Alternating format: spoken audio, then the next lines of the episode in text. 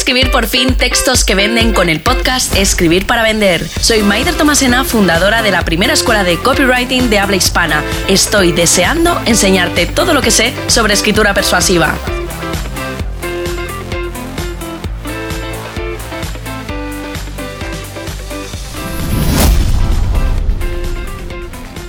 En este episodio quiero contarte qué es lo único que tienes que hacer antes de sentarte a escribir un email a un cliente que no te conoce de nada.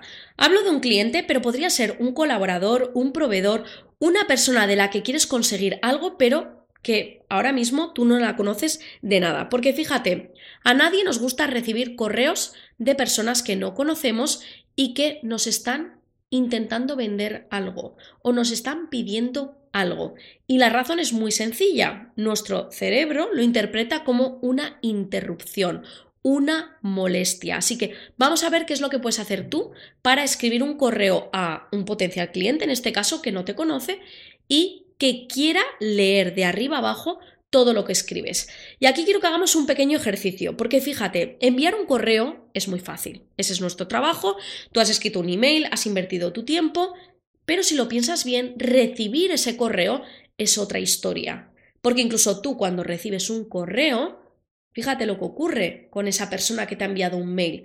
Indirectamente te está pidiendo algo que es muy valioso para ti, es tu tiempo. Y cuando hacemos este, eh, este, este, cambio de este juego de roles, ¿no? Por decirlo eh, así, este intercambio de papeles, nos damos cuenta de que no siempre nos ponemos en la piel de la persona que recibe nuestros mensajes. Así que aquí lo primero que vamos a hacer es primero este ejercicio, porque la cosa cambia mucho de cuando eres tú quien envía o cuando eres tú quien recibe. Por eso es tan importante ponerte en la piel del receptor antes de sentarte a escribir un email, porque piensa como receptor tienes muy poco tiempo libre, tu bandeja de entrada echa humo cada día y el 90% de tus correos requieren demasiado tiempo porque son emails en los que necesitas responder generalmente o a una pregunta o a un, a un favor. Pues siempre hay alguien que nos está pidiendo algún favor. Entonces, esto es importante entenderlo porque es la base fundamental para escribir un correo irresistible a puerta fría. Si lo hacemos bien, esa persona va a estar encantada de responderte, sobre todo si el mensaje requiere de poco tiempo y va directo al grano. Si por lo contrario tu email no se entiende a la primera y requiere esfuerzo por parte del receptor, tendrás más probabilidades de que lo deje para luego o que simplemente no lo abra. Entonces, ¿Cómo vamos a escribir a un desconocido para lograr que tu email no vaya directo a la carpeta de spam? La primera regla de oro en un correo de puerta fría es siempre la misma. Ofrecer información específica y esforzarte en el mensaje. ¿Qué quiere decir esto? Que lo primero que tienes que hacer es ponerte en la piel del receptor y darle información que sea de su interés. Y para eso tienes que conocer bien a la persona que te va a leer. Así que aprovecha que vives en la era de Google, busca información sobre quién es esa persona, por ejemplo en LinkedIn, en qué trabaja, qué preocupaciones tiene, porque Así vas a poder iniciar esa fase de química, esa fase de química en la que te vas a poner en los zapatos de esta persona, vas a poder generar esa empatía y vas a llegar a ser específico con la información que compartes. La segunda regla es importante ser claro en la razón real por la que estás escribiendo. Si tú no se lo cuentas, no tendrá ni idea de por qué le estás escribiendo.